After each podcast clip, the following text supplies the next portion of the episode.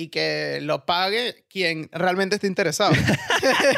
Claro, claro. Estamos aquí eh, hablando de trabajo. Claro, páguenme porque si no me voy a dar de baja por salud mental acá en el podcast. y bueno, un beta.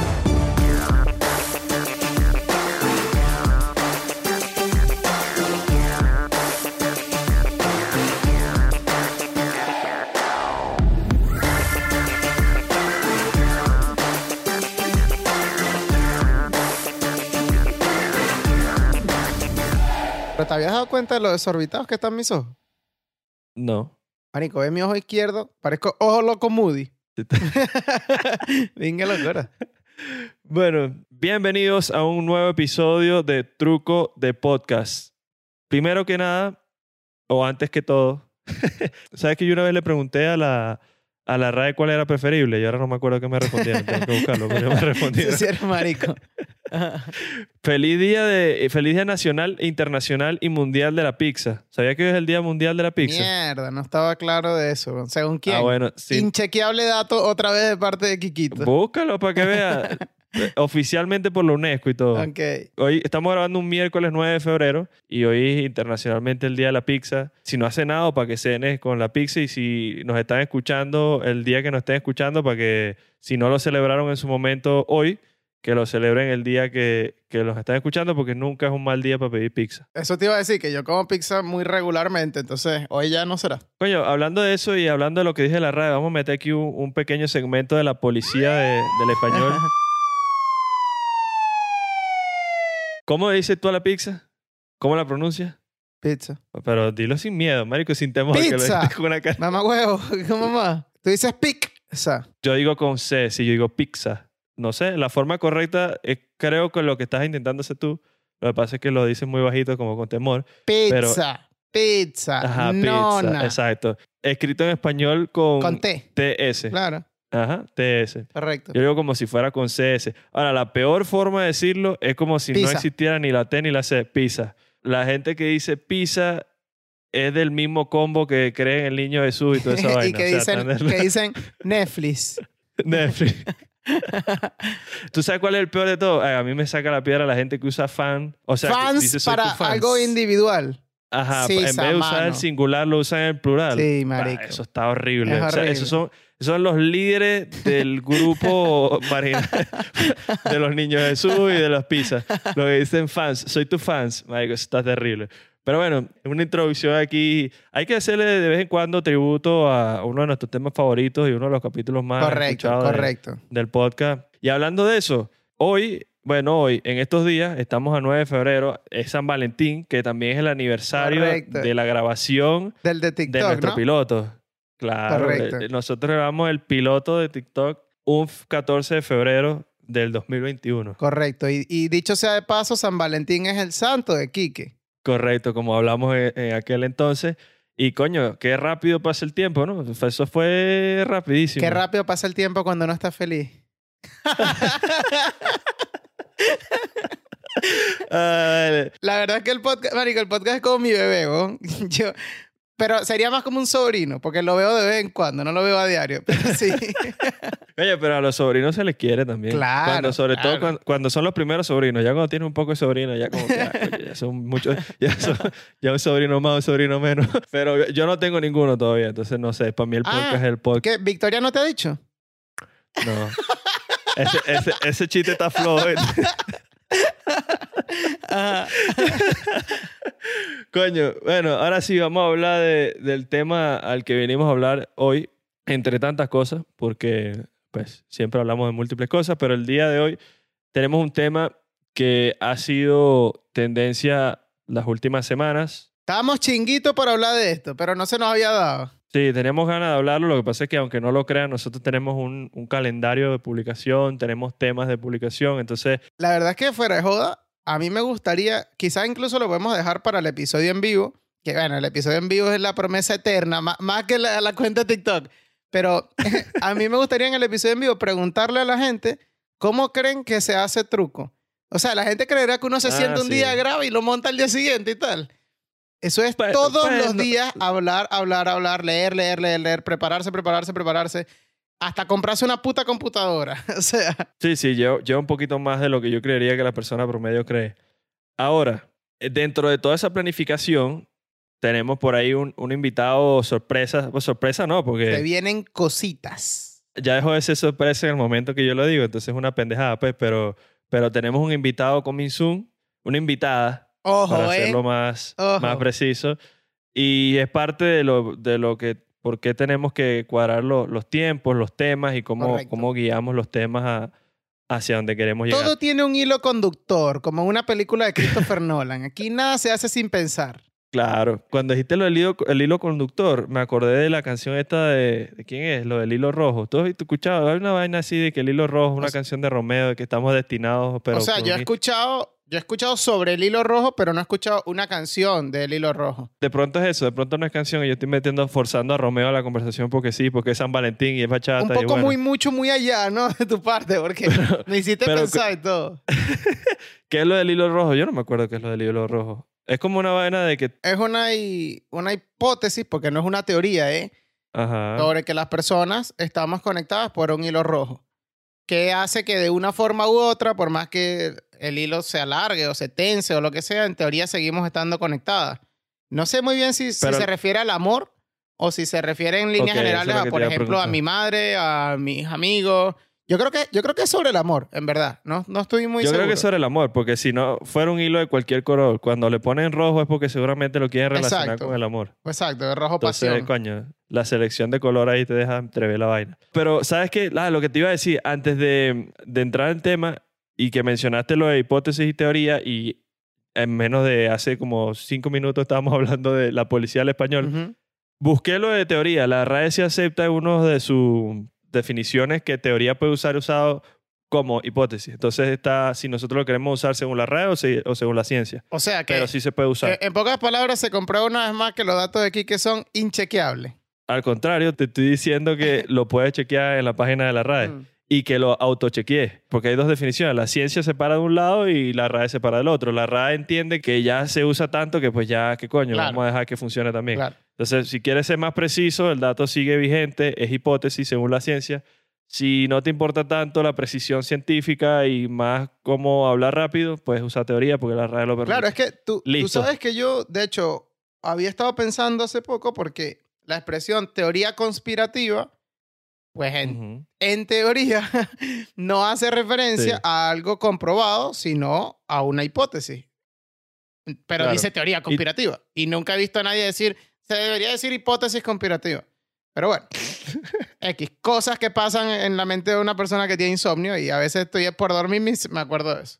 Bueno, ahora sí. Vamos a hablar sobre el movimiento antitrabajo y todo lo que se ha generado alrededor de él. Esto tiene ya tiempo, pero a raíz de, de la pandemia, de los trabajos remotos, después del, del COVID, ha hecho que esto sea un tema otra vez relevante para el público y, y en general para la discusión y el debate. Y traemos a la mesa este tema para este capítulo porque hace unas semanas en Reddit ¿Qué tan de la cueva hay que ser para, o sea, si tú no entiendes Reddit o no conoces Reddit, ¿eres parte de la cueva o no eres parte de la Para cueva? mí eres parte de la cueva.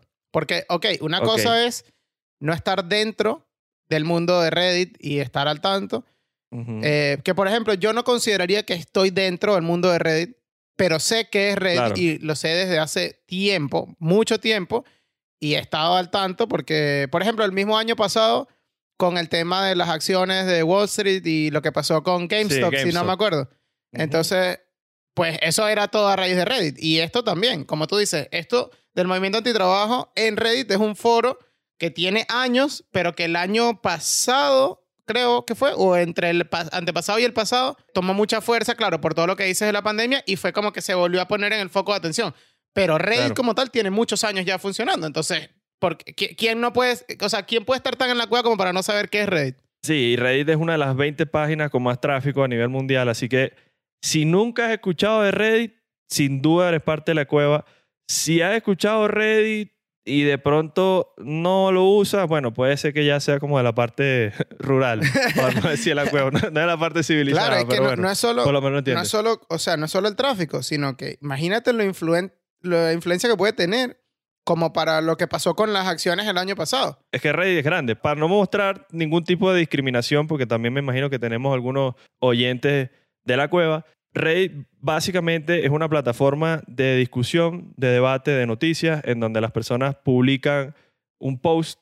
Piénsenlo como un foro, más es o un menos, foro, es un foro. Es un foro, sí. Lo que pasa es que es mucho más desarrollado que el foro, porque puede ser que las personas tengan un concepto de foro de aquella época más o menos antigua. Este es un poquito más desarrollado, la gente vota y le da, entonces te votan el tema y puedes subir en las escalas de importancia o puedes bajar. Tiene cosas bien entretenidas y bien chéveres y es una de las, como dijimos, una de las páginas web con más tráfico. Y Reddit funciona con subreddit. Quiere decir que son áreas de interés particular en las que en ese lugar como tal se habla de un tema en específico. Correcto. El, el Reddit del que vamos a hablar, el subreddit del que vamos a hablar hoy es el anti-work y todo lo que el movimiento anti-trabajo ha generado como, como conversación. Y es que hace en el 2019, no sé si tiene los números ahí más, más cerca que yo, déjame ver, yo tengo los números por aquí, en- de un año del 2020 al 2019, eso es lo malo de cambiarme la computadora, ¿viste? Que me cambié la computadora y se me pasaron, los, se me pasaron las estadísticas. Del 2019 a ahorita 2022, el subreddit pasó de tener como 20.000 personas A un suscritas a, y más de un millón. Claro. Ajá, más de un millón quinientas personas que son parte activa del subreddit y que, Que están leen, que escriben, que votan. Tanto así que la conversación empezó a ganar interés de las plataformas mainstream, de las, de las más importantes, de Fox News, de New York Times, de Vice, y empezaron a hacer reportes sobre la comunidad y sobre qué se habla en la comunidad. Claro. La comunidad se describe a sí misma como una comunidad que busca, pues tiene varias definiciones. La- el eslogan oficial es, Que no trabajen no solo los ricos, ¿no? ajá, desempleo no solo para los ricos, sino para todo el mundo. Ese es como el eslogan. Pero la definición per se del, del subreddit es para aquellas personas que estén interesadas en dejar de trabajar y en abolir el trabajo por Claro. completo. El subreddit tiene cosas muy interesantes, como tiene mucha basura también. La cosa es que se hizo foco de atención hace unos, unas semanas porque llamó tanto la atención que empezaron a, a contactar a los moderadores del foro para que hicieran apariciones públicas, para entrevistarlos. Y lograron hacerlo con uno de los moderadores que se llama Doreen Ford. Y tuvo su, su presentación en entrevista en Fox News. No sé si tú alcanzaste a verlo o no. La, como te comenté, la vi, pero no, no entendí nada porque estaba en inglés y me frustré. Entonces lo que hice fue leer el, o sea, el reportaje ya pasado escrito y ahí sí entendí más. Y claro, ¿qué pasa? Para que, para que vean el alcance que puede tener Reddit, bueno, es que es una persona trans, ¿verdad? Entonces no sé si referirme como este o esta, pero bueno, ella. Dile Doreen Ford. Doreen Ford. eh, Doreen Ford. O Ford. Y Ford y ya. Es que Ford me recuerda a, a Ford. el- Ford versus Ferrari. no, No, a Ford el de Westworld. joda, de todos los Ford que te puedas acordar, te vas a acordar de ese. No, está Henry Ford, está Harrison Ford. No, te- Bueno, No, a mí me recuerda eso. Em, claro, la entre- imagínate el alcance que puede tener Reddit para un tema así, que cualquiera hubiese pensado, bueno, pero esto, ¿qué importancia se le puede dar? Y es que, imagínate, imagínate tú ser, que yo, yo en cierta parte, cuando empecé a leer, dije, me siento identificado, la cantidad de veces que hubiese escrito algo ahí, porque ahí la gente que va a leer otras historias o a leer documentos Sí. para desahogarse, para sentirse entendido, a escribir sus propios testimonios sobre eh, sus relaciones laborales, experiencias que han tenido. Y llegó un momento en el que se empezó a apoyar el hecho de sube tu carta de renuncia. Y lo volvieron hasta una sección de los domingos. Bueno, todos los domingos aquí se suben las cartas de renuncia y la gente las celebra por los demás y que qué bueno y tal. Claro. Y uno pensaría, ¿qué es esto? O sea, aquí, en- aquí lo que hay es un poco de vagos. Ellos mismos se denominan así, así mismo, si no me equivoco, los vagos. Los holgazanes. Los holgazanes. Idlers. Y luego termina una cadena tan importante como Fox News llamando al moderador, oye, mira, que te queremos hacer una entrevista. Porque bueno, eso es lo que tienen las plataformas sociales ahora. Y Reddit vendría Claro. a ser, en, en escala, para los de la cueva otra vez, lo que podría ser un Instagram o un Twitter, un Twitter, mejor dicho, que es como ese lugar donde uno va a escribir cualquier cosa y desahogarse. Pero esto Pero más detallado. Exacto, esto es un y poco más, detallado y tú te puedes encontrar con gente que se está quejando o desahogando sobre exactamente el mismo tema, al punto de que ese tema empiece a agarrar fuerza y la cantidad de usuarios, la masa de usuarios que eh, están luchando por lo mismo o desagándose sobre lo mismo, pueden llegar a confabular para hacer algo como lo del año pasado con las acciones. Para quienes no hayan visto la entrevista, pueden verla en YouTube. Está, pongan Reddit, Anti-Work o Doreen Ford y lo consiguen. El momentum, por así decirlo, del subreddit estaba en auge. Le estaban haciendo mucho, mucha cobertura en los medios. La gente estaba muy interesada en ver qué decía la conversación en general en el foro, en el subreddit. Después de la entrevista, se vio un poquito golpeado todo el movimiento. Sí. Para dar contexto, para los que no, no- de pronto algunos saben, otros no, Fox News es un canal full de derecha en Estados Unidos, así como CNN o CNN puede ser de lo más izquierda que hay. Fox obviamente está interesado en traer a esta gente y presentarlos como unos vagos Claro, o unos flojos. dejarlos en evidencia. Exacto, y agarrarlos para pa sopa ahí y, y a- básicamente hacerles bullying. Y es lo que tú sientes que está haciendo el tipo. ¿Qué pasa? Que este movimiento había agarrado tanta fuerza y hay comentarios bien interesantes dentro del Reddit. Hay unos muy pendejos también y hay cosas muy bobas. Ahorita vamos a entrar más en temas sobre qué es rescatable y qué cosas son más pendejas. Pero hay cosas bien interesantes que te hacen replantearte cómo nosotros como sociedad valoramos y vemos el trabajo Correcto. y qué rol le damos en nuestras vidas. Entonces, las personas que, estaban, que están dentro del movimiento o los que son full metidos en el subreddit esperaban que al recibir esa atención pública o esa plataforma, quien sea que fuera a representar el movimiento, el moderador, estuviese más preparado Claro. y que fuese ahí y las respuestas fueran o los argumentos fuesen tan sólidos que se, hiciera una conversación seria y no el knockout técnico que le dieron a Doreen. Claro, es que fue muy flojo. Su, su representación del movimiento fue muy flojo. quedó como unos adolescentes flojos que lo que no quieren es trabajar. Y eso obviamente le hizo daño al movimiento en general. Eso fue un caos en el subreddit. Cerraron el subreddit, lo hicieron privado por un tiempo. Ya lo abrieron otra vez. Pero en general eso ha sido bueno para traer foco de atención todo el tema del trabajo como parte de nuestra vida y qué rol tiene. ¿Y en qué momento ese rol o sea, se estableció al punto de quedar tan, tan firme dentro de la sociedad? Porque, por ejemplo, sí, para, para cerrar lo que dijiste y hacer un llamado al último capítulo, hago un llamado, me siento, Un me llamado. siento Caprile, hago un llamado, llamado. En el último capítulo tocamos eh, el tema de, de la, de la fama, la exposición. Y entonces, en este caso, si bien eh, a Dorín lo agarraron como pera de boxeo en el debate, que era la intención completa del entrevistador, no sé si es que él no estaba preparado para eso o es que simplemente no, se quedó sin argumentos. Es mucho más fácil cuando tú escribes detrás de una computadora y tienes el tiempo de leerlo y pensar lo que vas a decir que cuando te toca un debate Sí. cara a cara. No todo el mundo sabe debatir. Hay muchas veces que, que un debate lo puede ganar, si se quiere, eh, quien debate mejor, más no quien tiene realmente un, el argumento más sólido, sino simplemente Sí. sabe hablar más. En este caso, Sí, es una destreza también. Exacto. Y, y, que- y es, y es una, una habilidad que se entrena. Entonces, en este caso, también, ¿qué pasa? Si bien Dorin perdió el debate, eh, la- lo que toca... No solo perdió, le dieron, o sea, e- ese fue el problema, que el movimiento quedó muy mal parado en general. O sea, quedó como unos vagos ahí que están hablando huevonada detrás de un teclado. Claro, Y ya. claro, claro. Pero es lo, lo que... el- mi alusión al capítulo anterior, mi llamado al capítulo anterior, es que en el, en el capítulo anterior planteamos la pregunta de si existe realmente la mala prensa. O es quizá a veces Sí. algo que termina siendo bueno porque te da exposición. Y seguramente, a raíz de eso, todo, to- como tú dices, Fox News y la gente que esté en contra se habrá vanagloriado en redes sociales del desastre que hizo Doreen, pero habrá, habrá llevado incluso el movimiento a gente que no lo había escuchado antes. Por eso es que Claro. dentro de todo eh, se bloqueó el foro, se hizo privado por una semana, pero ya se reactivó. Porque no deja de haber gente realmente interesada en lo que se está diciendo ahí. Claro. En este caso, sí les funciona. Lo que pasa es que como ellos tienen un propósito, de pronto sí golpea porque la gente que los conoce o que los va a conocer así y no se toma el tiempo de estudiar a profundidad lo que dice el Reddit, simplemente lo ve como, ah, viste esta vaina de Sí, estos huevones. sí, sí. Entonces ahí la prensa no les va a hacer daño en términos de popularidad, que es lo que le sirve al famoso, pero de pronto sí les hace daño en términos de credibilidad, que es lo que le funciona al movimiento.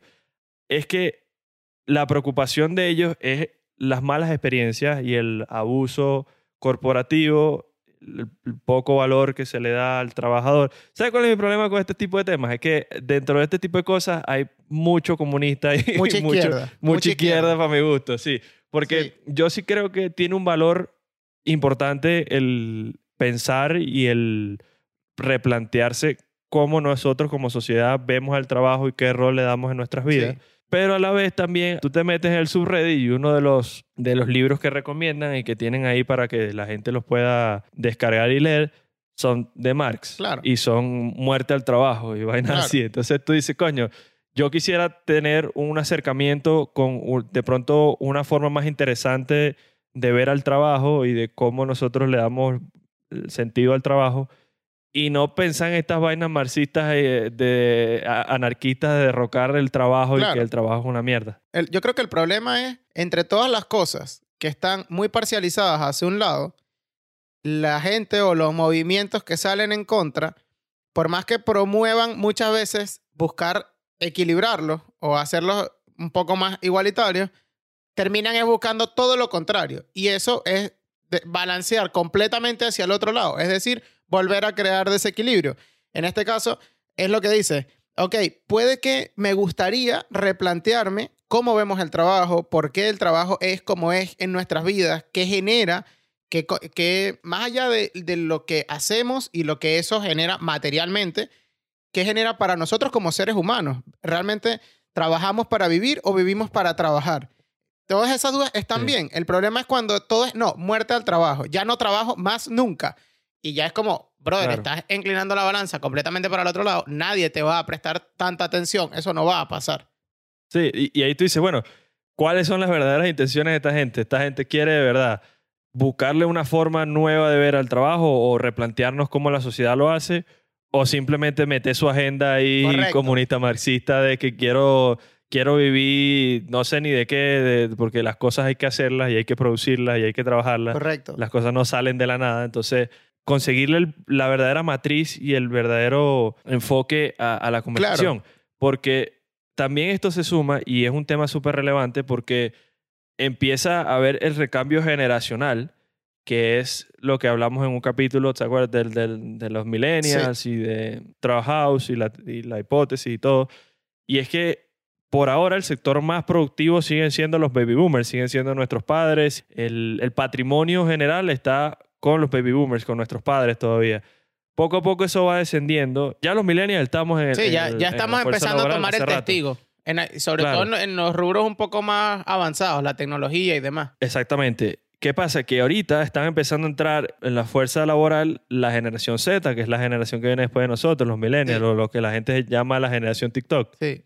Y esa generación no está tan enamorada del trabajo y el trabajo es una de las cosas donde uno más siente la diferencia entre las generaciones, porque de pronto la generación, los baby boomers son precisamente la, la generación que está 100% enfocada al trabajo, sí. 100% ven el trabajo como no solamente sus medios de, de generar ingresos para vivir, sino como su vida. O Sí. sea, eh, una vaina medio unidimensional porque el trabajo es su vida y la vida es su trabajo. De pronto los millennials ya tienen un, un enfoque diferente en el que heredan un poco de los padres la importancia del trabajo, pero también empiezan a pensar un poco más En, en lo que es vivir la vida como tal. Más allá, el, más allá del trabajo. Sí, en el ocio, en el, Claro. el día a día de, de tu vida fuera del trabajo. Y la generación Z, que ya empieza a tener menos contacto porque van a ser los, los nietos, por así decirlo, de, o, o están más lejos de, de la generación baby boomer, de nuestros padres, ya empiezan a sentir esos valores de que el, el- el trabajo es supremamente importante y es lo que te define y es lo que hace y que tienes que darle duro para llegar lejos. Ese discurso, por ejemplo, ya queda un poquito más lejos de ellos. Y ellos ya empiezan a vivir con la vida del, de las redes sociales, que es las- los viajes, Correcto. vivir la vida. Va a ser interesante cómo la sociedad se prepara para que ese patrimonio pase a los millennials y que la fuerza laboral ya tenga generación Z, porque como yo lo veo, pueden haber dos escenarios. O, nos, o logramos, y aquí es un tema de debate, o logramos que la sociedad como tal verdaderamente le dé le dé otro, otro sentido al trabajo, Sí.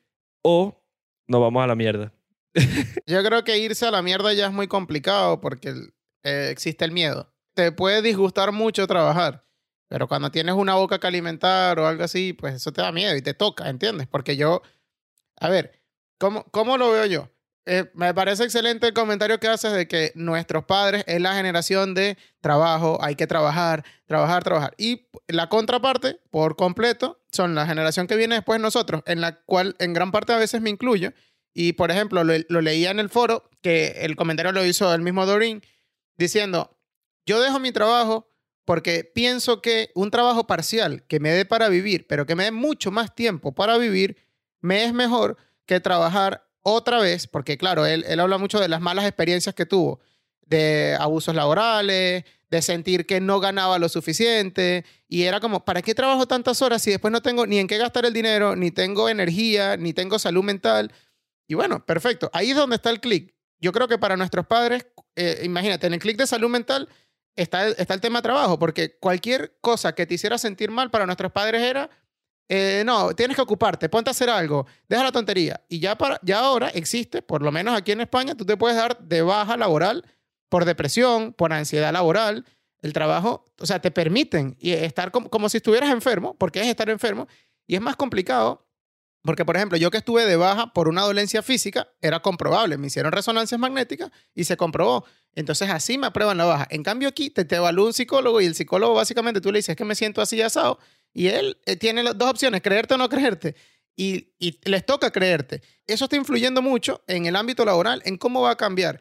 Yo creo que el tema pandemia, por ejemplo, en, en el cuanto a la parte del teletrabajo, demostró que el hecho de ir a la oficina de 9 a 5 ya se está quedando un poco atrás. Hay muchas cosas que se pueden hacer desde casa, hay muchas cosas que se pueden hacer mientras haces otras cosas y la gente lo vio y la gente ya no quiere volver a lo que era antes sin una, sin, sin una remuneración económica o una explicación del por qué. Hay trabajos que sí lo ameritan, pero no todos los trabajos lo ameritan. Y por otra parte, otra de las cosas que leí en el foro es, a ver, está genial que el dueño, que es quien más riesgo corre, porque no, no le quitan valor al hecho de que quien se arriesga como empresario es siempre el dueño y que el empleado pues gane un salario, pero dicen, ¿de dónde se estima que sean tantas horas a este nivel de sueldo? Por tanto tiempo en nuestra vida. O sea, creo que o debería trabajar menos por la misma cantidad de sueldo o debería ganar más por la misma cantidad de horas y no eso no perjudicaría directamente al dueño. Entonces tienen esos planteos que yo creo que ahí es donde, donde puede haber un cambio. Ahora, que salga derrotado el trabajo, no lo creo, porque eh, trabajar es, es estrictamente necesario. A ver, yo creo que el trabajo no va a perder como ya tú lo dijiste, no tiene sentido. No creo que sea la solución ni es lo que yo creo que aspire la sociedad, porque el funcionamiento de la sociedad como tal, bajo un mercado capitalista, es lo que, en mi opinión, ha, logrado o ha hecho que la sociedad avance más que cualquier otro, otro sistema de, económico o de organización social, por así decirlo. Darwin Ford dice, bueno, yo quiero tener más tiempo libre y con un trabajo que me dé algo suficiente para vivir. La cosa es que también qué hacen en ese tiempo libre. Tú puedes hacer lo que tú quieras y lo que te dé la gana. Lo que pasa es que para hacer cosas o para, no sé, disfrutar, qué sé yo, digamos que viajar. Yo quiero viajar en mi tiempo libre. Pues.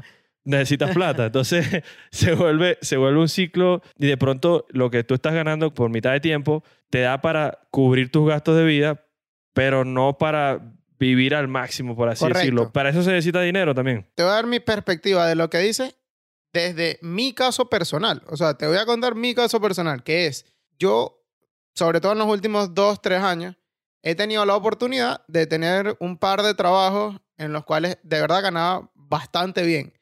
Yo no tengo una formación profesional y tuve dos trabajos en los cuales para no tener una formación profesional tenía acceso a bastante dinero por bastantes horas y esfuerzo de mi vida. Eso es correcto. Sin embargo, lo hice Te carajo, eso es correcto, sí mismo. Dije, eso es correcto. ¿Qué dije? eh, yo tenía un trabajo que eh, me pagaba muy bien para, para no ser preparación eh, profesional. Eso es correcto. bueno, perdón, estaba muy concentrado. Ajá, ¿cómo te decía? Bueno, digo yo, eso es correcto, eso es correcto. yo tenía, ajá, tuve esos trabajos. ¿Qué pasa? Que yo tuve que ponerme en perspectiva y decir, a ver, yo cómo me veo a largo plazo dentro de estos trabajos. Pude eh, haber hecho carrera, si así se quiere, en, en ambos. Eran distintos, completamente distintos, pero pude haber hecho carrera en ambos. Y quizá cualquiera lo hubiese visto como, bueno, te puede salvar a largo plazo, te puede permitir, como tú dices, quizás comprar una casa, eh, quizás más viajes, pero yo como tal no me sentía bien, no me sentía bien ni lo que estaba haciendo, ni viéndome a futuro en ello. Claro. Lo cual no quiere decir directamente que esté en contra de trabajar. Yo incluso necesito, por mí, por mi salud mental, necesito trabajar, tener algo que hacer a diario. Entonces me tomé el tiempo de ver, sobre todo tuve la suerte en la pandemia, de ver qué era lo que me llenaba hacer a diario con mi tiempo libre para buscar algo productivo. Entre esas cosas, por ejemplo, está el podcast, está escribir y demás. Y yo lo que determiné fue, yo necesito más tiempo que dinero en este momento, porque el dinero puede terminar siendo una consecuencia de que yo, yo pueda hacer las cosas que a mí me gusta hacer. Perfecto. Me dediqué a ello y en eso estoy en este momento. Sin embargo, en esas dos oportunidades siempre tuve dudas porque el acceso a, esa cantidad de dinero te hace pensar, bueno, si me quedo aquí, podría tener una seguridad mayor. Y la verdad es que esa cantidad de dinero es minúscula ante la cantidad de dinero que podría generar si, por ejemplo, termino volviéndome muy bueno en lo que me gusta hacer. Pero más allá de eso, yo lo evalúo desde el punto de la, de la salud mental. O sea, ¿qué me da a mí más tranquilidad, más alegría a diario? Y yo tuve muchos compañeros que si bien tenían esa misma perspectiva, decían, sí, hermano, pero yo tengo una hija pequeña, eh, yo estoy casado y mi esposa no puede trabajar en este momento. Claro. Cosas así que ya los restringe de otra cosa. Con eso es donde te digo yo que hay mucha gente que está, de los que leí en el, en el subreddit, que se quejan es de cómo los jefes te presionan con la sensación de en cualquier momento puedes quedar en la calle. Por ejemplo, yo que trabajé en Amazon, como lo comenté varias veces. Y eso está mal. Eso está mal. Esos, son del tipo de cosas de las que hay Ahí es donde yo te digo, que esas cosas se pueden llegar a cambiar, más no creo que derroques el hecho de trabajar, porque hay que trabajar y hay mucha gente dispuesta a trabajar. Eso te lo demuestra que los jefes te presionan, te presionan con el hecho de, mira, o sea, si tú no le quieres echar ganas a esto, tengo 100 más que quieren venir y los puedo probar.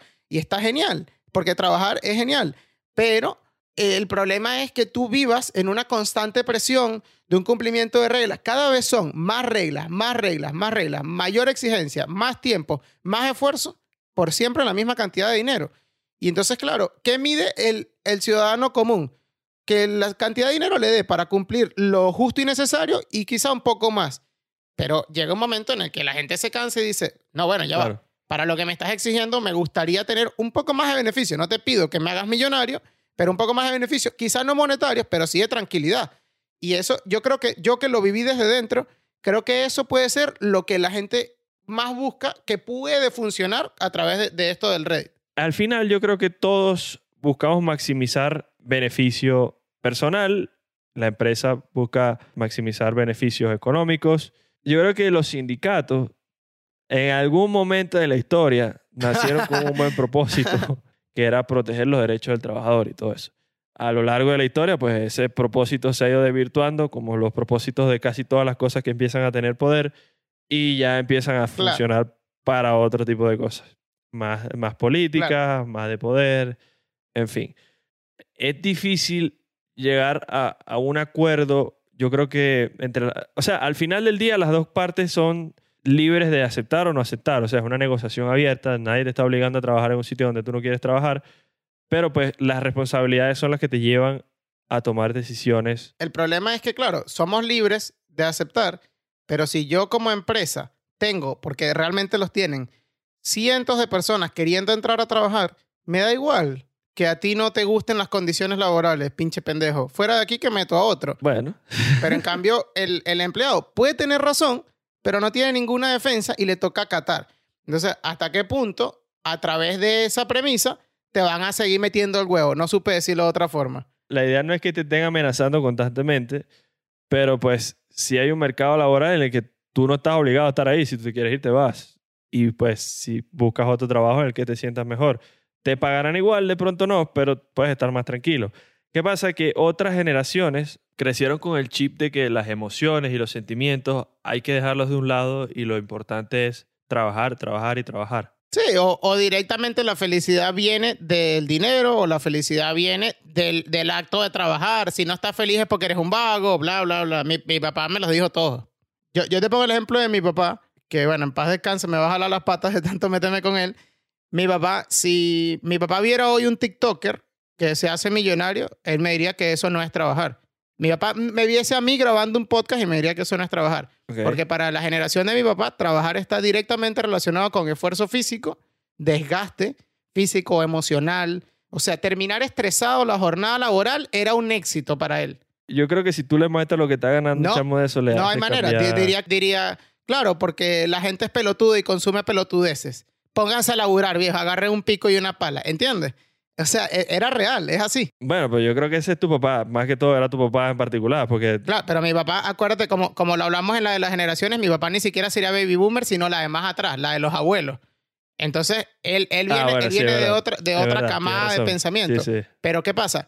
En este caso, a día de hoy, la generación que viene después de nosotros, realmente, a veces no es tanto que estén en contra del trabajo, sino que encuentran otras formas de trabajo, como lo son los influencers, como lo son los podcasters. Sí, otra forma, no solamente de trabajar, sino de recibir ingresos Correcto. y de estructurar su vida, porque la mayor parte de cómo venimos heredando nosotros la estructura social y la estructura personal es que uno gira su vida alrededor del trabajo. O sea, no Exacto, puedo porque tengo que trabajar, exacto. o no puedo porque tengo que hacer esto, o nada.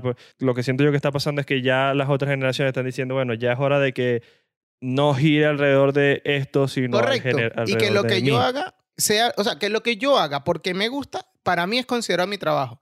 Por ejemplo, yo tuve un día una revelación. Te voy a hablar claro. Ah, ya está bien, vuelta al mercado. Yo, yo, yo un día me estaba parando para trabajar un invierno, creo que era como mi segundo invierno en, en España, a trabajar, marico, a las 6 de la mañana. Mucho frío, yo vengo del lugar más caluroso del planeta. Era como la puta madre, odio el frío, odio despertarme a las 5 y media de la mañana para salir a las 6 a trabajar. Y estoy caminando con todo ese viento de frente, lejos de mi familia, lejos de mis amigos. Obviamente estaba pensando en todo lo malo. Ahí se me había olvidado cuánto ganaba y la seguridad que había en la calle y todas las cosas por las que me fui de Venezuela. Y pienso, si yo tuviera la misma dedicación y responsabilidad que tengo para pararme a este trabajo, que no es necesariamente lo que me gusta, pero la tuviera para hacer algo que sí me gusta, podría cambiar al- algo. El detalle está en que yo llegaba de, ese trabajo que me daba para vivir y quizá en mi día libre no me atrevía a pararme a una hora responsable o, o hacer una rutina para, por ejemplo, grabar mi podcast o para, por ejemplo, sentarme a escribir o para ir al curso de escritura narrativa y. Y yo dije, bueno, aquí tiene que estar el clic porque si alguien lo puede cambiar, soy yo. Entonces yo, por ejemplo, empiezo a ver el podcast como mi trabajo. Para mí, el día de grabación es sagrado. El día que se va a hacer esto es sagrado. El hecho de leer para prepararme es sagrado. Es parte de mi trabajo. Lo veo así. En este momento, ¿me genera ingresos? No, como ya he dicho varias veces, me genera más un gasto. Pero a mí, a mí, más allá de la parte que suben, que me hace bien, me hace feliz y me contenta, yo lo veo como un trabajo. Y creo que el hecho de que lo vea así puede hacer que en un futuro me vaya bien, porque le, le creo una responsabilidad. Para, como te digo, para, para mi papá y esa generación, eso hubiera sido imposible. Yo esto sería usar mi tiempo libre para joder. Y bueno, puede ser visto así, pero las nuevas generaciones, los TikTokers y todo lo que venga saliendo por redes sociales, son nuevas formas de trabajo porque le dedican tiempo, le dedican responsabilidad. Hay gente que se prepara mucho para eso. Y, bueno, también, también es un trabajo, ¿por qué no? Es una forma interesante de ver lo que nos depara en el futuro, porque justo en estos días estaba leyendo un artículo de cómo el poder o el dinero va cambiando. Empezó con, con instituciones, en las generaciones antiguas empezó con instituciones, pasó a las corporaciones y ahora está pasando a las personas.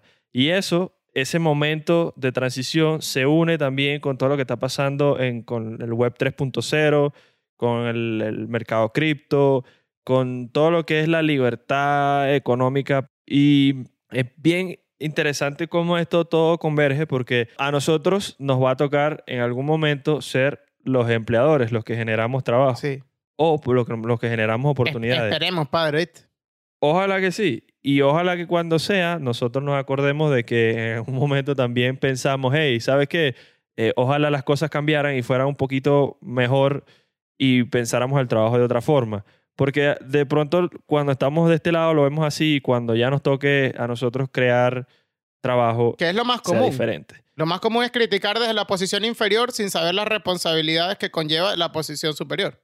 ahí es donde el momento en que nosotros hacemos el cambio. Bueno, eh, yo de pronto soy una persona que pienso más en resultados que en horario. Entonces, Si tú como empleado me demuestras que estás haciendo los resultados, para mí no es necesario que tú estés cumpliendo Eso un está horario. pasando. Eso está pasando. Claro, y, y si hay empresas, si hay startups que están buscando la forma de innovar en temas de, de productividad, cómo vemos el trabajo, de- desde el tema de la cultura empresarial, el ambiente empresarial, y también hay que tener en cuenta lo- el tema del trabajo remoto. Yo creo que el trabajo remoto, pues eh, hemos estado aprendiendo cómo, cómo funcionar con él, pero es algo que llegó para quedarse, sin duda. En tema salud mental, en tema salud mental, hay gente que se ha visto beneficiada porque pues prefiere precisamente estar en su casa, le permite dormir mucho más. Está el tema de ya no tengo que desplazarme hasta allá, que es una pérdida de tiempo que te involucra pararte antes. Lo más beneficioso es la- el desplazamiento. Correcto. O sea, porque mm, abusar del tiempo en tu casa puede ser también complicado. Eso, no es lo creo que te iba a decir. todo. Mi hermana trabaja de 9 a 5 y se despierta a las 8 y 58 y prende la computadora y se sienta en pijama a trabajar. Hay quien tendrá otro tipo de rutina y luego estoy yo, que creo que si tuviese un trabajo de casa, la parte positiva es que yo me siento cómodo en casa, la parte negativa es que yo no puedo estar todo el día en mi casa. Yo necesito salir, ver gente, tener otro ambiente. Entonces tiene, tiene ese choque de, de salud mental en el que el otro día un amigo me comentaba, bueno, debería ser opcional. Si, si el trabajo lo permite y yo puedo y prefiero hacerlo desde casa y cumplo, pues debería ser así y que el que necesite ir a la oficina, pues que vaya. No sé bien, nunca, nunca me puse a analizarlo desde el punto de vista de la empresa. Puede ser más complicado porque entonces tienes que, bueno, este día viene o no viene, entonces eh, no toda la organización de la empresa puede estar Claro, sujeta a que tú claro. decidas o no decidas ese día. O sea, es un poquito más complicado Claro. que solamente decir sí o no voy. Y también pasa que cuando estás remoto, la gente abusa y te escriben a Sí. las 11 de la noche Sí, sí. porque estás remoto. Y, a ver, esto no es, no existe el camino ya trazado, el camino se va haciendo a medida que se, se van dando. Eh, qué frase más pajo. Ok, Coelho. Está filosófica, sí. Caminante no hay camino, se hace camino al andar. Las corporaciones que todavía están dirigidas por dinosaurios les va a costar adaptarse a las nuevas generaciones. En algún punto se van a tener que adaptar porque yo creo que el cambio se va a ir dando poco a poco a medida que entremos nuevas generaciones a, a posiciones de más poder y de más eh, decisión.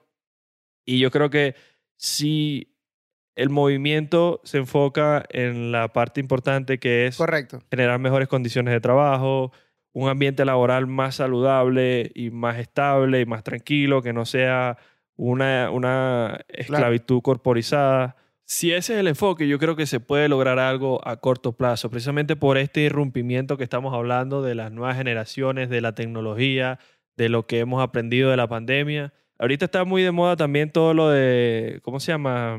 Lo de los nómadas digitales, que las personas que trabajan en cualquier parte del mundo están trabajando. Yo creo que las empresas están migrando a encontrar la manera en que eso se puede hacer. En un buen porcentaje de los trabajos se puede, se puede lograr. El detalle con eso, por ejemplo, acá en Europa es el tema, el tema salarios versus impuestos, porque si, si un alemán se viene a vivir a Tenerife, es un los millonario. impuestos hay que, hay que derrocar esa mierda. No, ya, ese, ese es un tema que ya hemos hablado antes, que estamos totalmente en contra de los impuestos. Esa mierda es robada.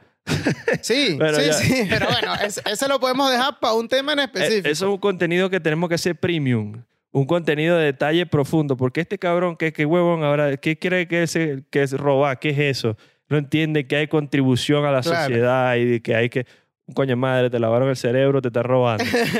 Pero yo creo, mira, yo creo que uno de los cambios más importantes que todo este movimiento, no, no digo, no digo el, el movimiento del subreddit, pero digo que va a ayudar, va a influir. Uno de los cambios más importantes que se va a terminar posicionando es el de si tú tienes un objetivo, porque ¿qué pasa? El que pasa también en, en- es que hablé de 400 cosas al mismo tiempo, así es mi cabeza, lo siento. pasa también en el sistema educativo. Todo viene desde la revolución industrial. El tema horarios, el tema timbre, el tema estar sentado y cumplir con esto, con esto. Entonces, por ejemplo, acá los estatutos laborales están hechos en base a 40 horas a la semana. Pero ¿y si yo puedo cumplir con lo mío en, menor, en menos tiempo y quizás hasta ser más productivo? O sea, ¿por qué tener que respetar esas 40 horas en las que muchas veces no estoy haciendo nada? Ahí es donde está el reto. Eh, exacto. Ahí es donde está el reto. Ese, es el reto real. El reto está en nosotros como generación. Transformar o mejorar un escenario laboral que si bien nosotros ahorita estamos empezando a entender las consecuencias emocionales, y físicas y personales que pueden tener en la vida de la persona, es un escenario laboral que ha tenido resultados Sí, sí, claro. buenos y positivos a lo largo de la historia. El reto es cómo nosotros, entendiendo esta nueva perspectiva, podemos darle un cambio a eso para que no demos, dejemos de ser una sociedad productiva, productiva y próspera, que se convierta en una sociedad improductiva, Impróspera. arruinada, impróspera. Porque ese es el reto y ojalá lo podamos lograr. Yo tengo, no vale, tengo confianza y le A nuestra tengo generación. buena- bueno, más o menos, no siempre. Más o menos, a veces sí, a veces no. Pero sí le tengo, sí le tengo esperanza a la generación de que yo creo que puede hacer un impacto positivo en la forma en que Correcto. empezamos a, a- a ver que el rol que tiene nuestro trabajo y que eventualmente logremos un balance positivo en el que tú puedas estar contento con tu vida diaria y contento con tu trabajo. Sin necesidad de atacar al empleador. Porque, ¿qué, qué es lo que te digo de, de no eh, desnivelar la balanza hacia el otro lado? Porque, ¿qué pasa? Por ejemplo, si yo tengo una jornada laboral de 40 horas y cobro un sueldo por hora y a mí me dicen, eh, bueno, está bien, te vamos a bajar las horas para que trabajes menos tiempo, pero vas a cobrar menos. Yo digo, bueno, no, déjame las 40 horas, así haya 10 horas de las 40 en las que no haga nada. Entonces, el empleador también tiene que ver y decir, bueno, ok, si al final yo estoy viendo el mismo rédito, pues cumple con las tareas que te voy a asignar en la cantidad de tiempo que tú necesites en el momento en el que tú lo puedas usar con tal de que a mí me venga bien. Creas un buen ambiente laboral la- y, y salen todos, digamos, ganando. Por ejemplo, tengo un amigo que aceptó un trabajo ahora que más o menos trata, por, para hacértelo simple, de organizar eventos deportivos. Eventos deportivos que van a tener eh, lugar cada fin de semana. Entonces, el jefe le dijo, tú puedes trabajar todo el lunes si quieres y no trabajar el resto de los días y que el evento se lleve a cabo el sábado y el domingo. Puedes trabajar todo el viernes si quieres, pero que el evento se lleve a cabo el sábado y el domingo. Yo lo que quiero es que el evento se lleve a cabo el sábado y el domingo y que nada salga mal. El tiempo de trabajo lo eliges tú y yo te voy a pagar lo mismo más una bonificación. Y él, él para consigo mismo, dijo, a mí me viene bien trabajar los lunes porque en tema organización me viene bien esto, luego librar martes, miércoles, jueves completo y el viernes checar con todo. Con la salvedad de que si él necesita hacer algo el martes, miércoles, jueves, lo puede hacer. Al final, él termina eligiendo sus horas de trabajo. Va seguramente a hacer menos de 40 porque él se va a organizar para ello, pero va a cumplir con su meta y va a ganar lo mismo. El jefe no lo va a estar monitoreando para eso. Quizás ese es un ámbito en donde se puede, ok, pero creo que la intención de todo esto es que to- casi todos los trabajos vayan hacia ese lugar. Como estábamos hablando, reformar y, y- y ver...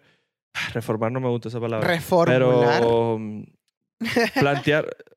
No, no, tampoco. La, la favorita de todos los, los pseudo eh, innovadores, empresarios, emprendedores, reinventar.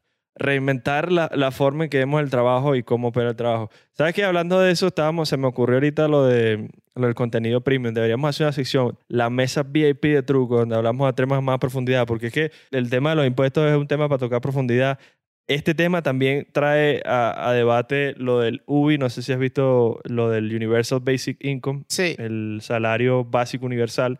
Eso es otro tema muy interesante de debatir, pero porque son más de profundidad. De pronto no a todo el mundo le interesa. Claro, y que, y que lo pague quien realmente esté interesado. Claro, claro. Estamos aquí era, hablando de trabajo. Claro, páguenme porque si no me voy a dar de baja por salud mental acá en el podcast. Y bueno, un beta. Yo, mira, como reflexión final, les dejo, aquí se habló una vez de las red flags, así que les dejo una red flag laboral. Entrevista de trabajo que ustedes vayan y le digan, aquí en la empresa X o Y, somos una familia, a correr, mi hermano. Yo, yo no soy familia de nadie aquí, yo estoy aquí para que me paguen. Coño, pero por el otro lado también reflaga alguien. ¿Qué trabaja? No, no voy a trabajar. No quiero trabajar. Ah, nunca. bueno, pero Venga, ¿quién está, quién está hablando de raro, eso, mi rey? Ese es el anti-work, el anti-trabajo. No, yo no trabajo, yo no, yo no creo en el concepto de trabajar. Mierda.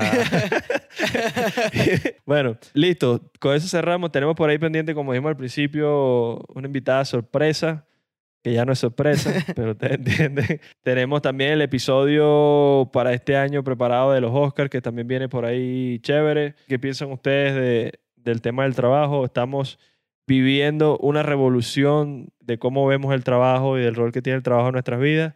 Les gusta el trabajo, les da sentido a su vida, no les gusta, les genera más, más ansiedad y problemas. Pero más, que- más que si solo se van a quejar, eh, me o sea, me gustaría que cada queja vaya acompañada de una solución. Porque para quejas solo no queremos. De una proposición de cómo solucionarlo. Correcto. porque, eh, Correcto. tienen la solución para todo el problema, verga, na huevona, unos genios. Pero bueno, arroba truco de podcast en todas las redes y Las despedidas son tristes.